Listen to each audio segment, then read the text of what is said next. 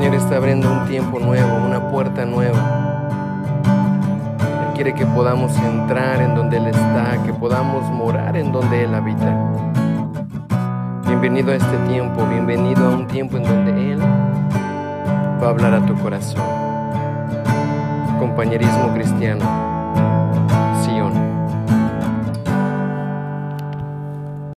Hoy es un día muy importante porque hemos entendido como iglesia que no podemos estar siendo descuidados de los tiempos en los cuales estamos viviendo.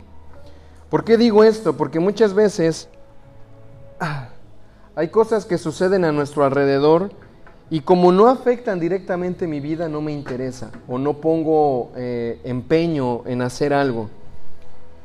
Y hoy como iglesia, bueno, en esta semana como iglesia el Señor nos llevó a, a poder estar en un, en un, tiempo de ayuno y oración. Yo sé que algunos eh, recibieron los mensajes y pudieron estar junto con nosotros en este tiempo. Y, era porque nos dábamos cuenta de la urgencia que era de que la iglesia interviniera en lo que estaba sucediendo alrededor de, nosotros y en este tiempo. Y es aquí en donde yo quiero que ustedes puedan em, reconocer que no podemos ser una iglesia que desconoce lo que está pasando. Yo creo en un Dios poderoso yo creo en un Dios que tiene respuestas para aquellos que le buscan.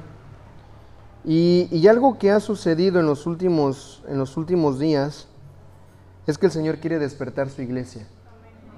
Voltea a ver al que está a tu lado a ver si está despierto. ¿Está despierto? Si no está despierto, Judith la semana pasada nos ayudó, ¿verdad? A saber que si no está despierto, darle un bibliazo. Ah, no, no, no, es el trompetazo, es el trompetazo. Brian ya está dando bibliazos allá.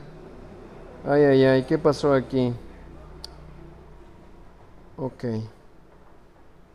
Bueno, eh, vamos a abrir nuestras Biblias. Si no traes Biblia, por allá atrás debe de haber Biblias.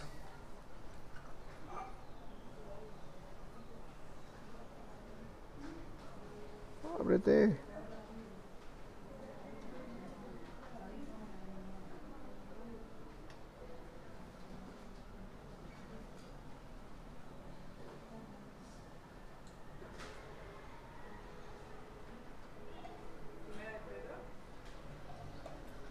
Sí, vamos a ver el versículo que está ahí enfrente.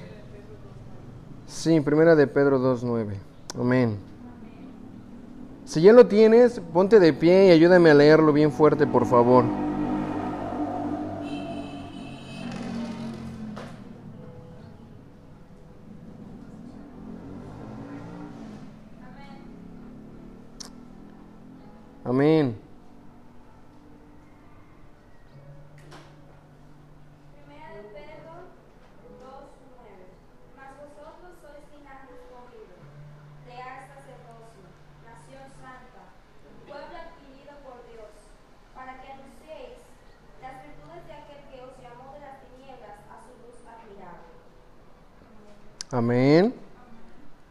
¿Cuántos ahorita acabamos de declarar también que somos el pueblo de Dios? Y eso, eso es poderoso porque dice aquí que hemos sido transportados, ¿verdad? De un reino de tinieblas a un reino de luz. Y esto es lo que Dios ha hecho contigo y conmigo. Él nos ha llevado a una, a una, nueva, a una nueva forma de vida. Y, creo que lo más importante en medio de todo este tiempo es que nos veamos como eso, como real sacerdocio, como nación santa, como pueblo escogido por Dios. Porque si tú y yo empezamos a vernos de esa manera, nos vamos a dar cuenta que hemos sido llamados para poder cumplir un propósito en Él. Amén.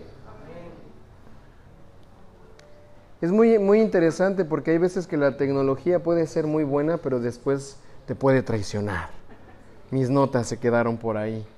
Pero bueno, el Señor es fiel, ¿verdad?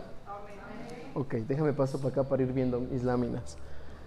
Bueno, dice, pero vosotros sois linaje escogido, real sacerdocio, nación santa, pueblo adquirido por Dios, perdón, para posesión de Dios. Quiere decir que ya nosotros no vamos a poseer nuestra vida, nuestra vida le, le corresponde a quién? A Dios, a fin de que anuncies las virtudes de aquel que lo llamó de las tinieblas a su luz. Fíjate que Él te escogió, te apartó para que tú puedas ser alguien que anuncie, que use su voz para proclamar las virtudes de quien es Dios.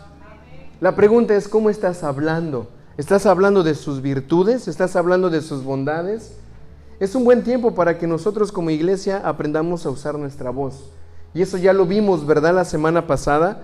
Fuimos muy edificados en saber que, que la trompeta, la voz de Dios está sonando en estos días. Y solamente aquellos que tienen oídos para oír, que oigan y van a escuchar lo que tienen que proclamar. Amén. Muy bien. Yo quiero que este versículo nosotros vamos a estarlo viendo algunas semanas, tal como veíamos cuán agradable es que todos los hermanos habiten juntos, ¿se acuerdan? Vamos a estar con esto porque tenemos que vernos como un pueblo, porque somos un pueblo. Hemos sido llamados para anunciar las virtudes de Dios y por lo tanto no nos podemos quedar callados por tanta bondad que Dios nos ha dado. Amén.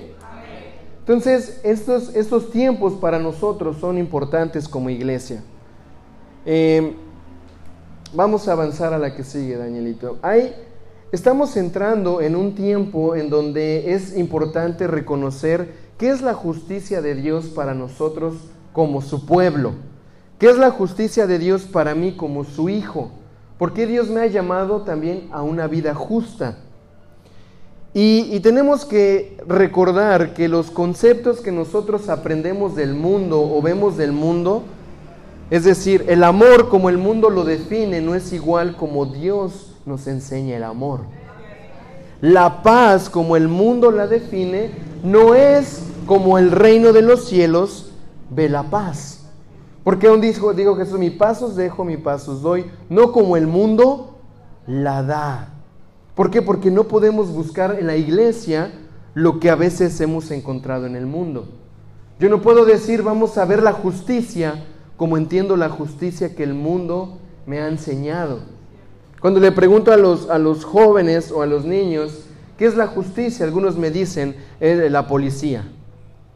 Eh, la justicia es el, el juez, el palacio de justicia. Y eso es la justicia que hay en el mundo ya hay ahí puesto algo, pero ¿qué es la justicia de Dios?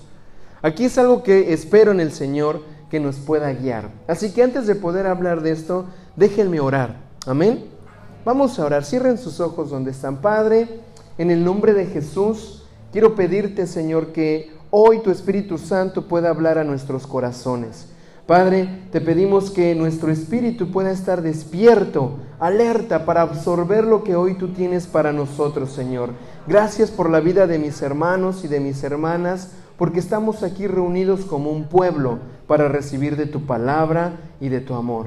En el nombre de Jesús. Amén, Señor. Amén, amén. Vamos a ver Primera de Pedro 2.24. Primera de Pedro 2.24 está muy cerca ahí de donde estábamos. Y quiero una persona que me pueda ayudar a leerlo en la versión donde estás. Ya se paró ahí. Uno levantó la mano y otro ya se puso de pie de una vez. ¿Vieron? Hay que estar despiertos. Amén.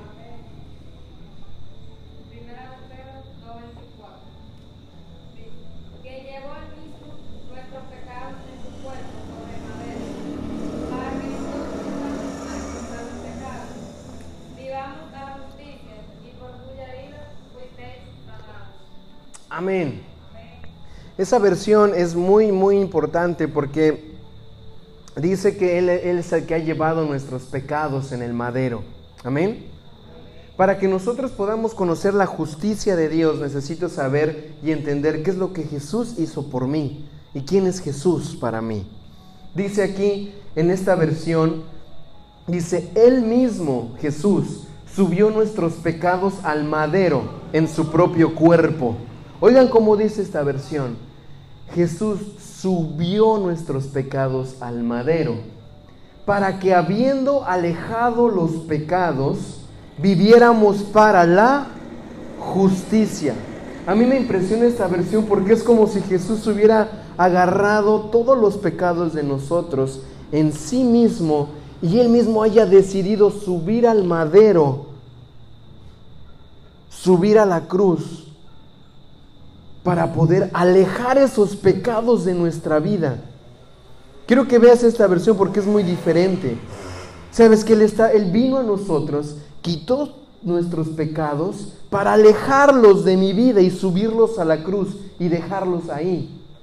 La pregunta es, ¿para qué Dios hizo eso? Dice aquí, para que viviéramos para la justicia. Entonces, ¿qué pasa si ya Jesús quitó mis pecados y los sube al madero? ¿Qué me hago yo regresando a los pecados? Porque yo tengo que volver a, a querer tomar lo que Jesús cargó y subió para poderlo vivir otra vez? ¿Tiene sentido eso?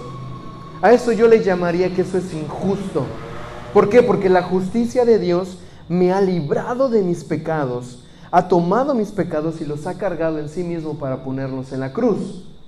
Entonces, para yo entender la justicia es, es importante que yo vea lo, importante, lo, valioso que fue que Jesús apartara esos pecados de mi vida. Nosotros no podíamos justificarnos por nosotros mismos. Jesús era aquel el único que podía traer justicia a nuestras vidas. Amén.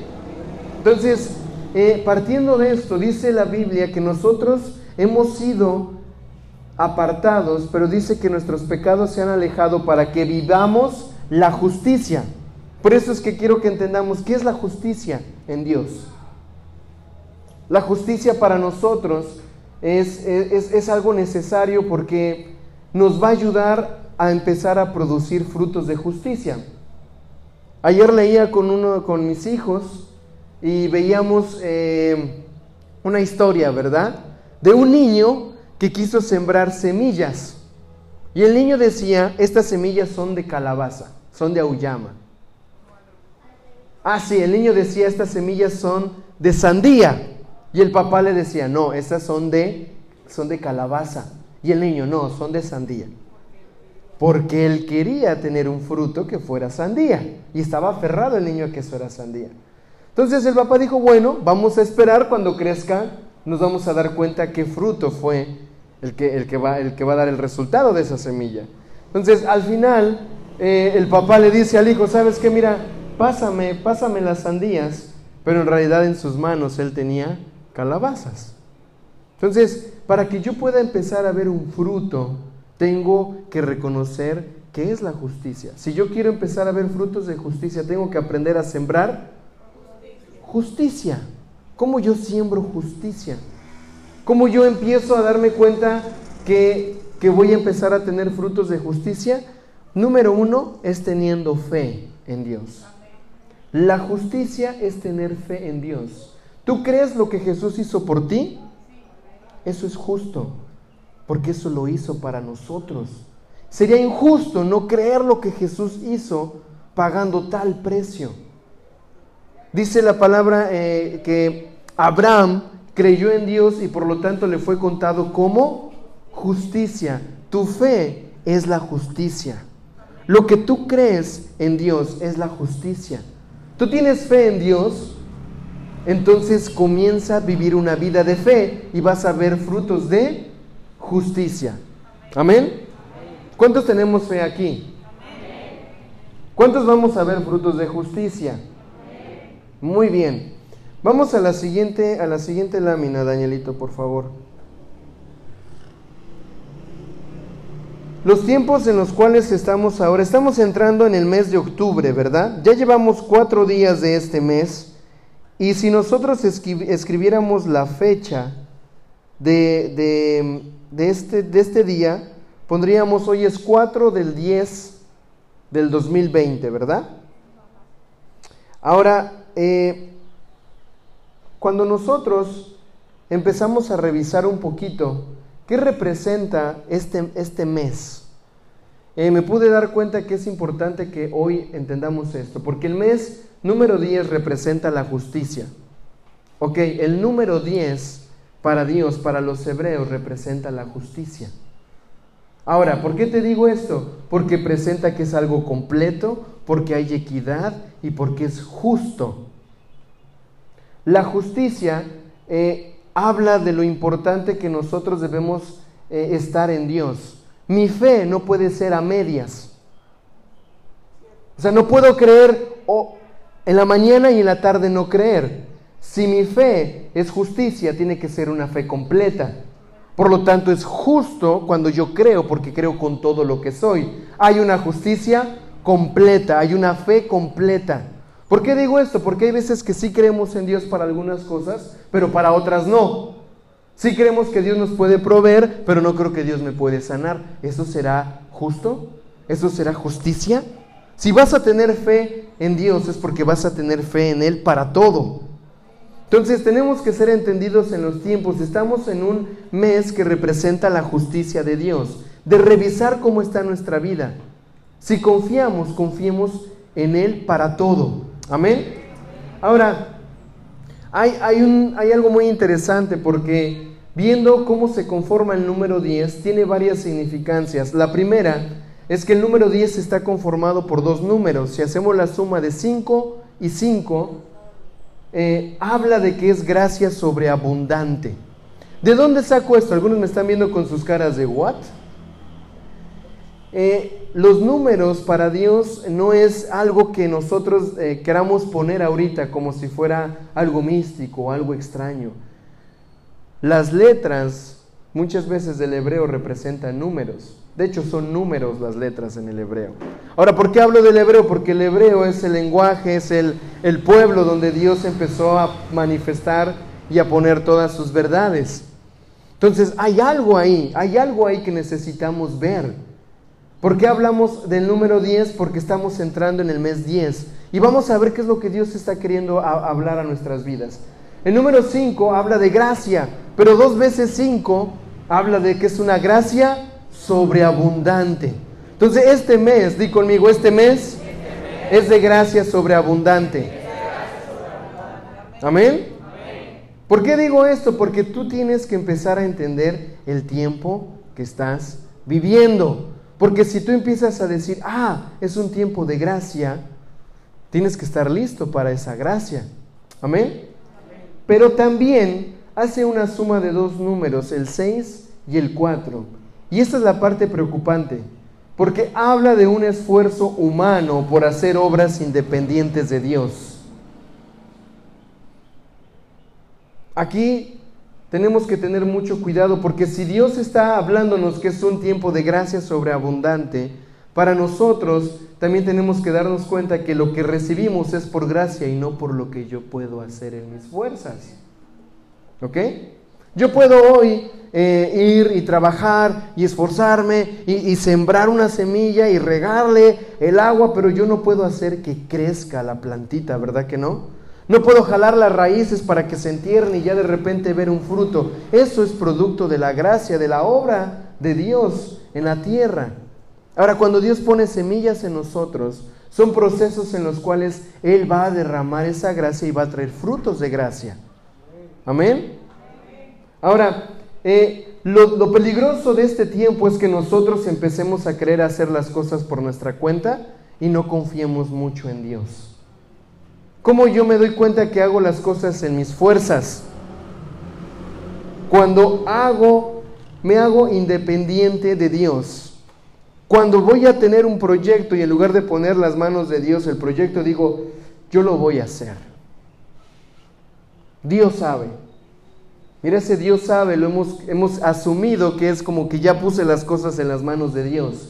Tenemos que tomar un tiempo para conocer verdaderamente cuál es la voluntad de Dios. Entonces, habla de gracia sobreabundante y representa justicia. Vamos a la siguiente, Danielito. Ahora, también en la Biblia hay diferentes características de este, de este número 10. Dice, Noé completa la edad del antediluvio en la décima generación. Y eso está en Génesis, Génesis 5. Adán, Set, Enos, Cainán, Mahalel, Jared, Enoch, Matusalén, Lamec, son nueve generaciones y de repente aparece Noé, la décima generación. ¿Qué sucede en la décima generación? El Señor establece justicia. ¡Pum! empieza a remover una humanidad caída, algo que no había funcionado, algo que había, se había hecho independiente de Dios para levantar una nueva generación que iba a ser dependiente de Dios. Entonces la décima generación es la generación de Noé, de aquel fiel, de aquel justo, de aquel que iba a empezar una etapa nueva. ¿Crees que para Dios es importante esto que estamos revisando? Creo que sí, porque si contó Dios las generaciones y la generación número 10, Él decide empezar de nuevo, darle un reset a la humanidad, es porque también nosotros tenemos que ver que en este tiempo hay algo que nosotros tenemos que resetear, hay algo que nosotros tenemos que empezar a dejar atrás, una vieja manera de vivir, viejos hábitos, lo que Dios te esté mostrando para que Él empiece a hacer algo nuevo. Amén. Él va a hacer algo nuevo, di conmigo. Vemos que la justicia se encierra en los diez mandamientos también. ¿Sí o no? Diez. ¿Por qué no fueron once? O ocho. O tres. Fueron diez mandamientos porque el diez representa la justicia de Dios. Al cumplir estos diez mandamientos íbamos a poder hallar justicia delante de Él. Pero también en Éxodo 9 habla de las diez plagas. Estas diez plagas vienen como una manifestación de juicio al pueblo de Egipto. Y Dios establece justicia. Después de la décima plaga, ¿qué sucede con el pueblo de Dios? ¿Qué sucedió después de la décima plaga? Sí, sí. ¿Eh? Faraón los dejó salir, ¿sí o no? ¿Me escuchan ahí mejor? ¿O aquí mejor? Aquí mejor. Oh, sí, gracias. Siento que estoy gritando mucho. No me gusta gritar. Así que escúchenme bien, ¿cierto? Después de las diez plagas, es que finalmente el pueblo de Dios sale de Egipto. Un nuevo comienzo. Una libertad. Y conmigo, libertad. libertad. Este tiempo es un tiempo de libertad para tu vida. Amén. Hemos visto cómo se ha movido en el mundo un montón de cosas y creemos que ha sido un tiempo de juicio para el sistema del mundo, porque se sacudieron sistemas económicos, sistemas de salud, sistemas de seguridad. Todo este tiempo que vino con la pandemia vino a sacudir el sistema de seguridad que el mundo tenía. ¿Cómo vamos a hacer con el trabajo? ¿Cómo vamos a hacer con la salud? ¿Qué va a suceder? Dios trajo un juicio sobre aquello a lo cual el hombre le había puesto confianza y se había hecho independiente de él, para que volvamos a él, para que nosotros digamos, ay, este sistema es frágil, se puede quebrar en cualquier momento, un virus lo puede deshacer, pero a Dios nadie lo puede destruir, a Dios nadie lo puede acabar. Por eso como sus hijos necesitamos estar despiertos para saber qué es lo que está pasando en estos tiempos. Entonces creemos que vino un juicio a un sistema egipcio, a un sistema en donde muchos estuvimos esclavizados. Por eso es necesario que entendamos. Entonces vemos cómo aquí el 10 marca la justicia para un nuevo tiempo. Marca la justicia para nosotros poder ser obedientes a los 10 mandamientos. Marca la justicia para ver libertad en nuestras vidas. Amén. Ahora, en Primera de Corintios 6.10, vamos a buscar Primera de Corintios 6.10, habla de varios aspectos que son importantes para que nosotros podamos heredar las promesas y heredar el reino de Dios. Diez cosas, diez cosas que nos alejan de poder ver esa libertad, ese nuevo comienzo, de poder vivir una vida de bendición y de obediencia. Primera de Corintios 6, 10. ¿Quién lo tiene por ahí? Amén.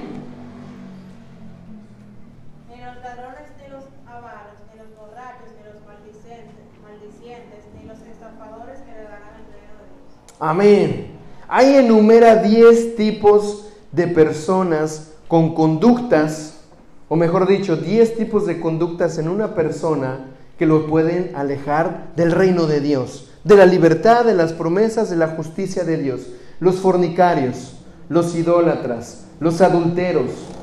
¿Adulteros? Ah, es para ver si están despiertos. Los adúlteros, los afeminados, los sodamitas. ¿Quiénes son los sodamitas? Eran las personas que vivían en Sodoma. Tú vives en Sosúa, ¿qué eres? Sosuense. Bueno, los sodamitas, los que vivían en Sodoma, sabemos que su perversión, ¿verdad?, fue el homosexualismo. Y empezó a haber muchas de estas cosas. Entonces, dice los sodamitas, ladrones, ávaros. Es por si acaso están ustedes despiertos. Ávaros, borrachos, maldicientes y estafadores. Cada una de estas cosas, aunque tú digas, bueno, yo no soy un fornicario, yo no soy un idólatra, no es nada más aquello que tú puedas hacer de forma externa, es también tiene que ver cómo estás pensando, qué hay en tu corazón, cómo tú estás viviendo. ¿Eres, eres alguien mal, maldiciente? ¿Hablas mal, te quejas, murmuras? ¿Dices malas palabras? Si nosotros agarramos una de estas cosas, nos hacemos partícipes de todo el paquete que nos aleja, que nos separa del reino de Dios, de heredar el reino de Dios. Entonces, date cuenta que también son dos cosas que pueden, diez cosas, perdón, que pueden traer juicio a nuestras vidas. Entonces, cuidado con esto. Revisemos nuestra vida y veamos con cuidado cómo, cómo estamos viviendo. Ahora, Jesús en el libro de Juan menciona varios aspectos de sí mismo. Y estos aspectos nos dejan ver lo importante que, que era también para Jesús reconocer y darse a notar como aquel que es todo en todo. Amén. Di conmigo, Jesús, es el todo, en todo.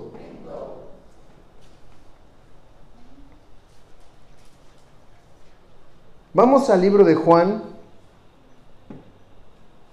Bueno, no vamos a leer todo el libro de Juan, pero eh, hay 10 menciones del yo soy registradas en el Evangelio de Juan.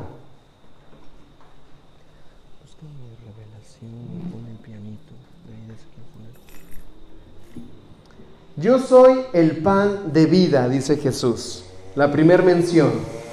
¿Recuerdan cuando el pueblo de Dios, eh, perdón, cuando Moisés iba a liberar al pueblo de Dios y Dios le dice a, a Moisés, pero es que no me va a creer el pueblo?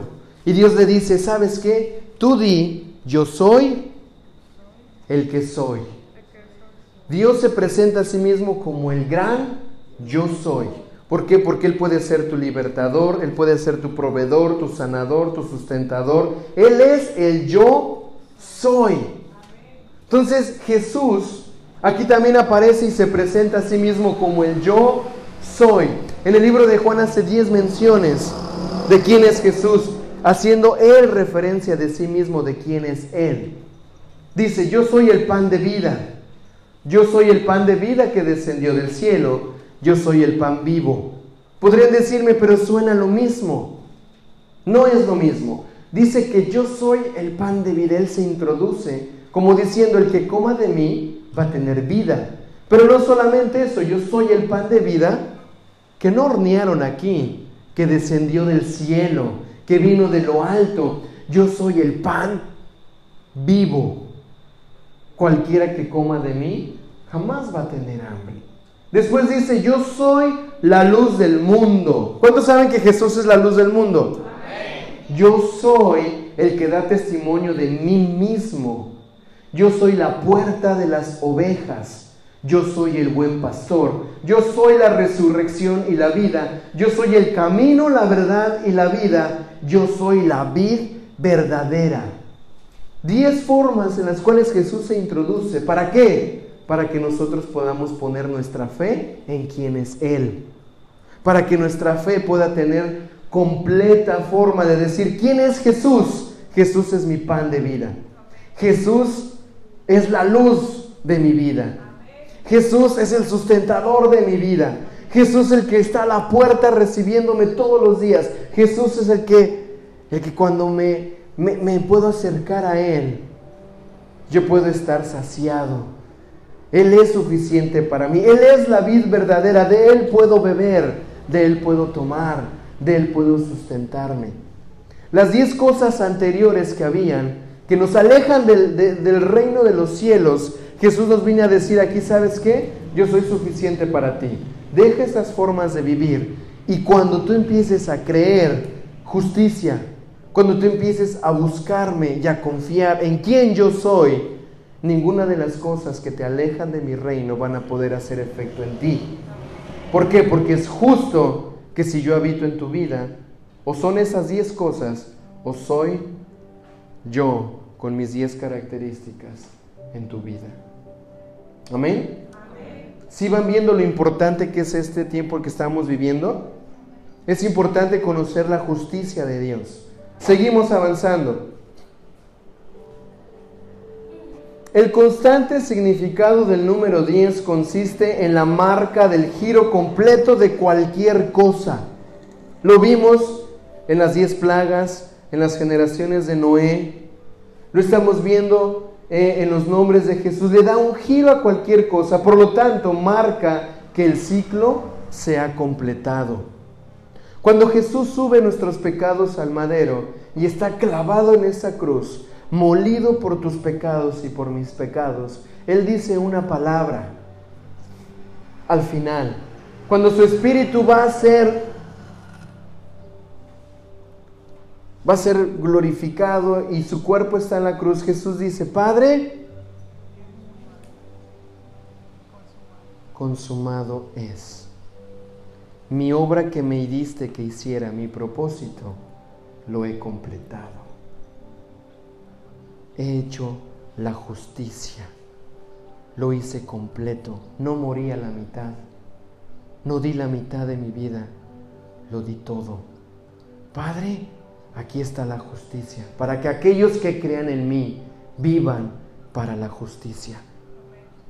Porque mi sacrificio es completo.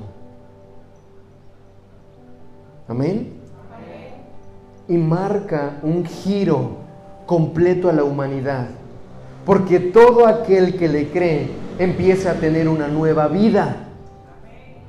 Porque todo aquel que empieza a caminar en Jesús le da, le da un cierre a un ciclo de pecado para empezar a vivir un nuevo ciclo de una nueva vida en el Señor. Todos aquí en algún momento hemos tenido algo que nos ha estado atando, que no nos deja vivir completamente para el Señor.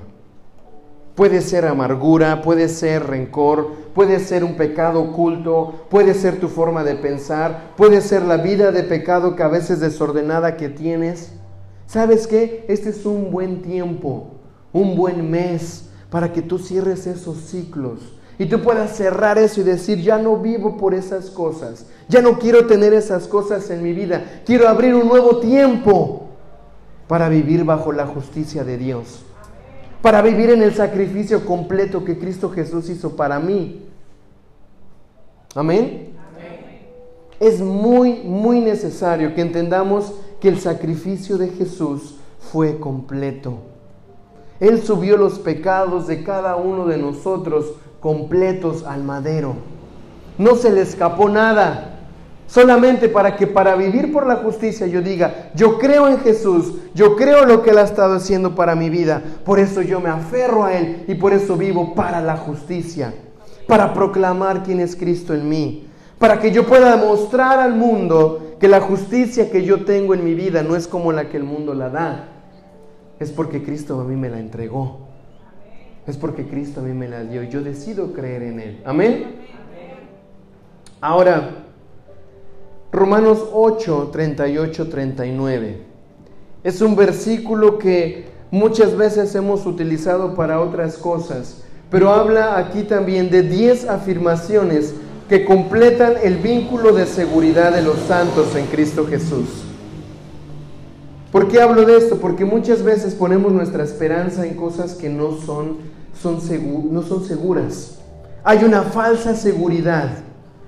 El diablo es padre de mentira y muchas veces va a quererte poner una seguridad que es momentánea, es temporal. Hay veces que la gente se conforma con tener, perdón, como, lo voy a decir, un seguro médico Piensa que esa es su seguridad en su salud. Que cualquier cosa que pase, como quiera, ahí tenemos el seguro. Daniel, ¿está mal tener seguro? Si esa es tu seguridad, si tú ahí tú te sientes seguro, mira, es tu problema.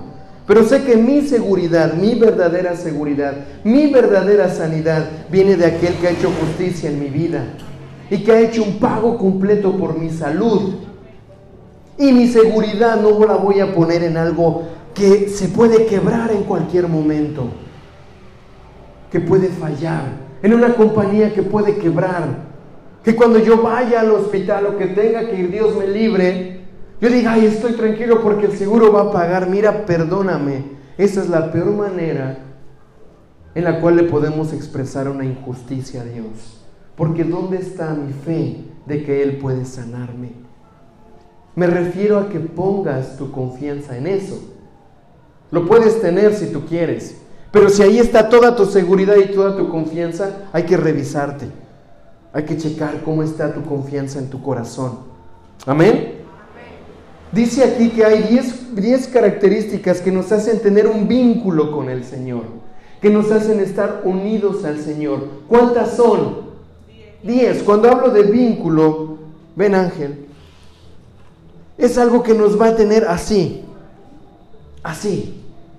Son 10 cosas que nos hacen estar así con Jesús, que a donde yo voy me mantiene unido. Que sea lo que yo hago, yo estoy vinculado con Jesús. Nada me puede venir a querer separar. Y hay diez cosas en las cuales Dios nos habla que dice, ¿sabes qué? Yo soy justo. Yo voy a poner la justicia en ti. Nada te va a poder separar de quién yo soy. ¿Por qué? Porque has creído en mí, porque tienes fe en mí, porque quieres vivir para mí. Ya suéltame. Dice, ni la vida, di conmigo, ni la vida, ni la muerte, ni los ángeles, ni principados, ni potestades, ni lo presente, ni lo porvenir, ni lo alto, ni lo profundo, ni ninguna otra cosa me podrá separar de Dios. ¿Puedes ver cómo es la justicia de nuestro Dios? Puedes ver cómo encierra todas estas cosas y nos está haciendo recuerdo hoy, mi justicia es perfecta para ti. ¿Quieres justicia? No te separes de mí, no puedes separarte de mí. Yo no quiero que te separes de mí, nada te puede separar. ¿Por qué? Porque para mí es justo que yo me pueda acercar a aquellos que me creen. Para mí es justo que yo pueda ayudar a aquellos que confían en mí. Amén.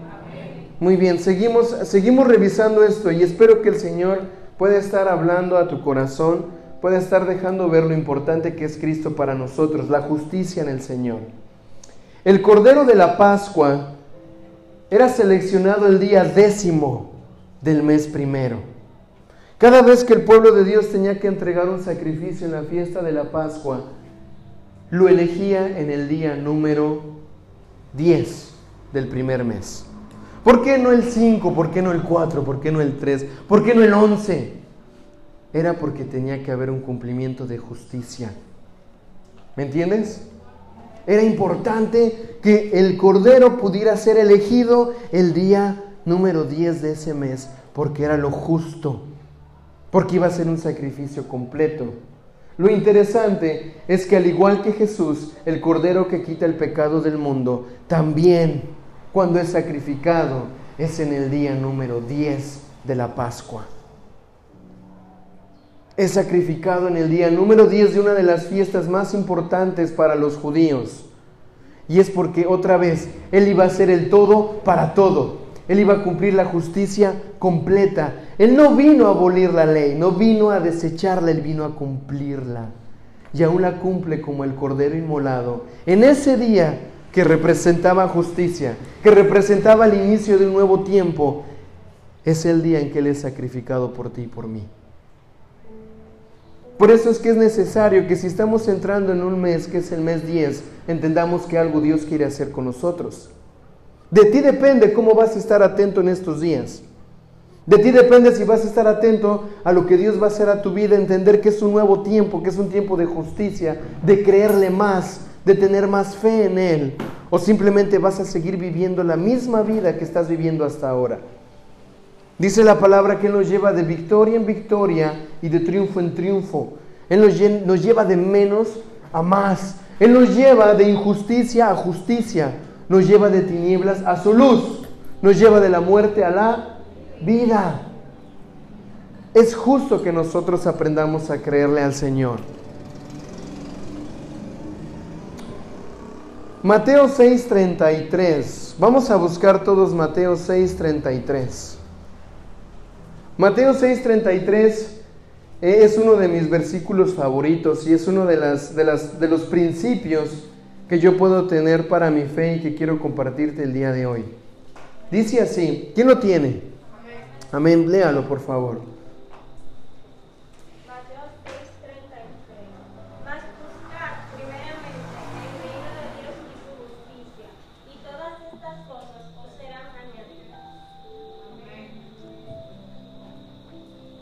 Mas buscad primeramente el reino de Dios y su... Te pregunto, ¿qué buscas día a día? ¿Cuál es tu afán día a día? ¿Cuál es tu propósito día a día? O sea, ¿cuál es la razón por la cual tú te levantas todos los días y dices, hoy voy a vivir este día, hoy voy en búsqueda de, ¿de qué?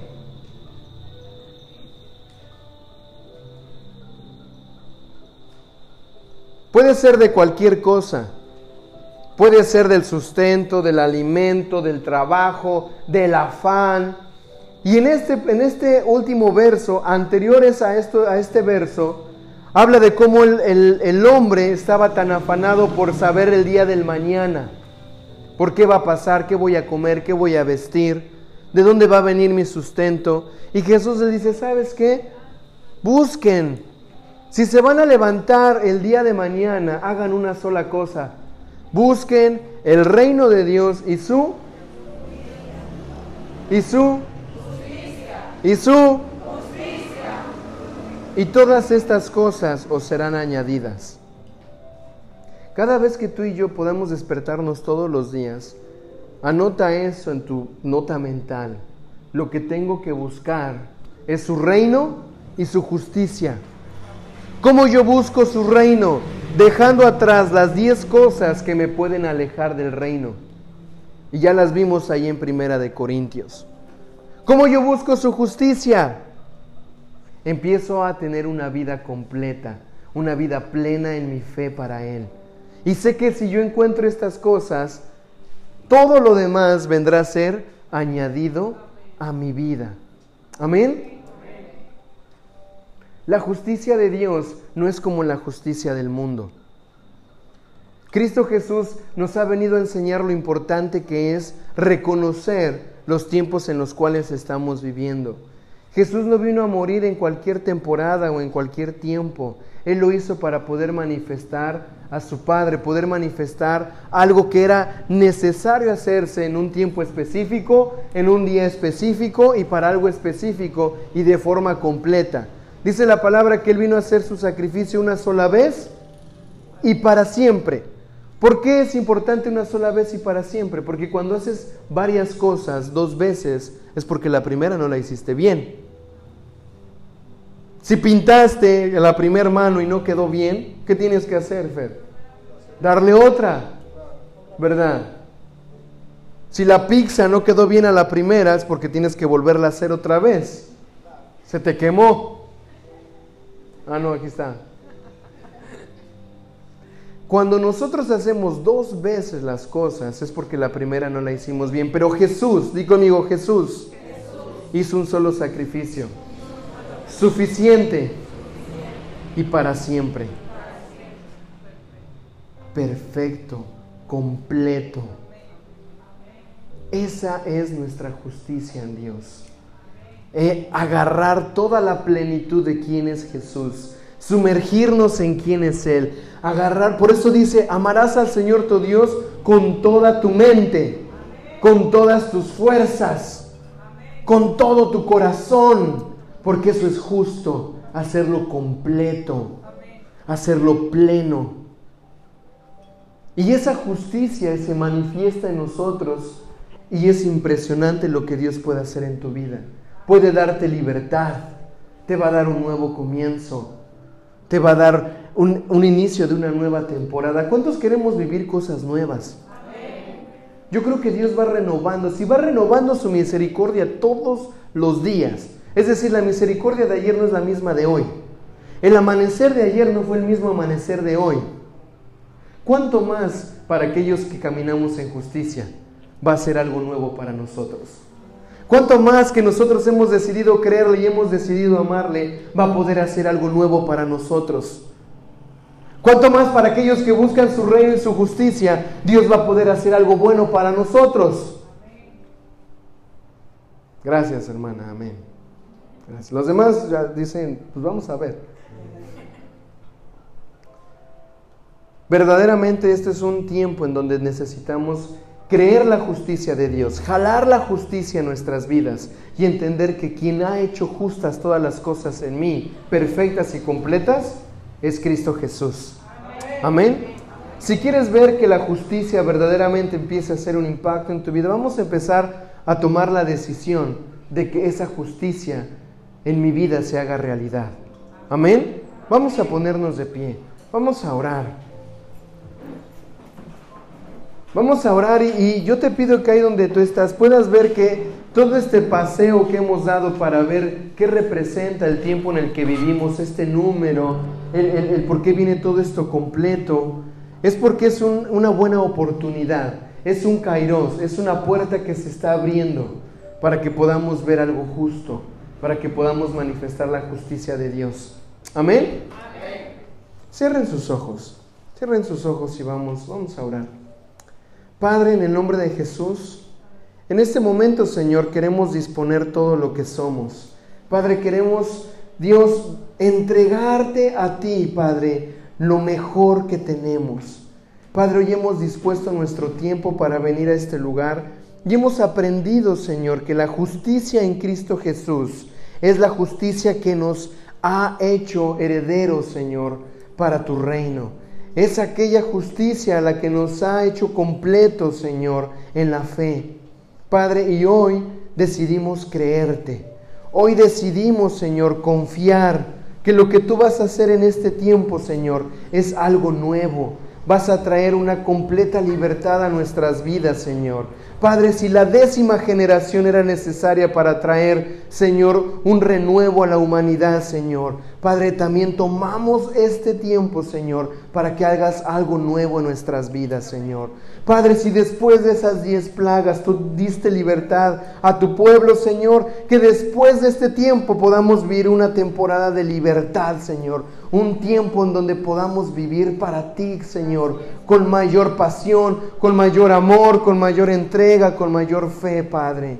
Gracias, Jesús. Gracias porque tu sacrificio no fue en vano, Señor. Mira hoy, Señor, cada uno de los que estamos aquí, estamos aquí porque creemos en ti. Estamos aquí porque sabemos que tú resucitaste, sabemos que tú derramaste tu sangre. Entendemos, Señor, que moriste y lo hiciste, Señor, por amor a nosotros. Un sacrificio perfecto, completo, para que nuestras vidas un día, Señor, pudiéramos estar hoy delante de ti y poder levantar nuestras manos y decirte, Señor, gracias, porque la justicia se ha cumplido en mi vida, Señor, porque ahora yo puedo ver, yo puedo creer, Señor, que lo que tú has hecho para mí es completo. Y Padre, hoy decido entregar mi vida también de forma completa a ti, Señor. No me quiero reservar nada, no quiero apartar nada, quiero entregarte todo mi corazón, Señor. Padre, ayúdanos a salir de esa tierra de esclavitud. Ayúdanos a salir de una vida de injusticias, en donde muchas veces, Señor, a pesar de conocerte, vivimos como si no te conociéramos, Señor. Que a pesar de saber lo que has hecho para nosotros, decidimos invertir nuestro tiempo en, en otras cosas, Señor, y te pedimos perdón por eso, Padre. Pero hoy, Señor, te pedimos que renueves la justicia en nuestras vidas, Señor. Padre, que podamos ver la justicia como algo que nosotros necesitamos tener todos los días de nuestra vida, Señor. En el nombre de Jesús, Señor, yo te pido que hagas en el corazón de mis hermanos conforme a su fe. Que si hoy han venido a este lugar es para recordar, reconocer, Señor, que lo que tú has hecho para nosotros, Señor, ha sido pleno, ha sido suficiente, Señor. Espíritu Santo, no nos hagas olvidar estas palabras, que lo que debemos de buscar es el reino de Dios y su justicia. Que eso sea lo primero que nosotros anhelemos encontrar. Tu reino, Señor, tu justicia. Y poder ver, Señor, cómo las demás cosas se añaden. Se añaden sin tener el afán de buscarlo como el mundo lo busca. Que podamos ver tus milagros, que podamos ver, Señor, cómo tú respondes a tu pueblo sus oraciones, Señor. Padre, una vida justa, una vida que se basa en el sacrificio de Cristo Jesús. Una vida que se basa en la fe del Hijo de Dios. Padre, confiamos en ti.